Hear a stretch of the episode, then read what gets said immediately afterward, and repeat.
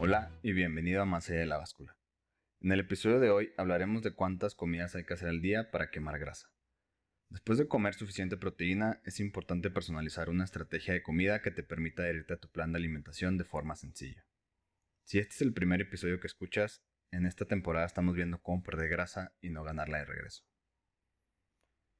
En los episodios anteriores hablamos de las prioridades para perder grasa, empezando por crear un ambiente hormonal balanceado, durmiendo mejor. Luego, cómo crear un déficit calórico y también cuántos gramos de proteína debemos de incluir en nuestra alimentación. Con estrategias de comida me refiero a cuántas comidas al día eliges hacer y que te permiten adherirte a tu dieta. Para comenzar, si tú has escuchado eso de que hay que comer cada 3 horas para acelerar tu metabolismo, quiero decirte que esto es un mito y es falso. De acuerdo a estudios, comer cada 3 horas no acelera el metabolismo y concluyen que para perder grasa lo que importa es crear un déficit calórico al final del día y no si haces 1 o 10 comidas. Recuerda que aquí no estamos juzgando a nadie, estás aquí para aprender y para optimizar tu salud. Yo también llegué a creer en este mito y lo peor fue que lo esparcí. Lo importante ahora es compartir la información correcta y desmentir los malos consejos. Vale, ¿y entonces cuántas comidas hago al día? Bueno, en mi opinión, entre más simple hagas tu estrategia, más fácil será llevarla a cabo. Aquí tendrás que encontrar lo que se ajuste mejor a tu estilo de vida.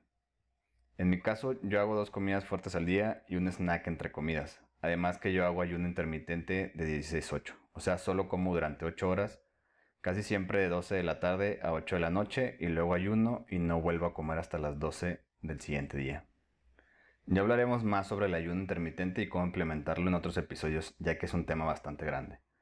Entonces, las estrategias de alimentación que a mí me gusta aplicar son 3 comidas al día y saltarme el desayuno.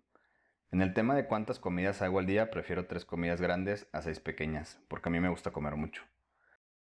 Vamos a verlo con un ejemplo. Si yo tengo que comer 3.000 calorías al día y lo divido en tres, cada una de mis comidas sería de 1.000 calorías. Y si lo divido en seis comidas, cada una sería de 500 calorías. Aquí he notado varias cosas. Uno, hacer comidas más grandes me deja satisfecho por más tiempo a comparación de cuando hacía seis comidas pequeñas.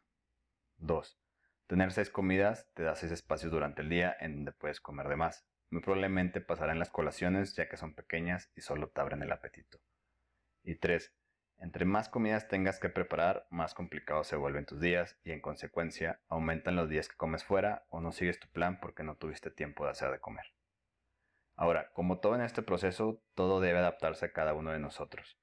Si tú eres de esas personas que comen muy poco cada que se sienta en la mesa, es muy probable que seis comidas pequeñas te funcionen mejor que tres comidas grandes. Entonces, ¿cómo sé cuántas comidas al día me funcionan mejor? La respuesta es que tienes que experimentar y ver qué te funciona a ti. Yo empezaría con el número de comidas que ya estés haciendo actualmente.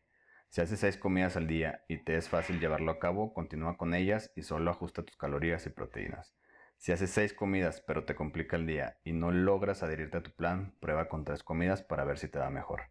Hay muchas formas de combinar y crear tu estrategia. Por ejemplo, una comida al día, dos comidas al día, tres comidas al día, tres comidas más una colación, tres comidas y tres colaciones, seis comidas, etc. Ya para terminar, si te está gustando la información, ayúdame a compartirla con más personas que creas que la necesiten. También no olvides suscribirte al newsletter en más para recibir avisos de los nuevos episodios, información y recursos adicionales gratis. Y recuerda que si tienes alguna duda, sugerencia o pregunta, puedes escribirme directamente al Instagram más allá de la báscula. Gracias y nos vemos en el siguiente episodio.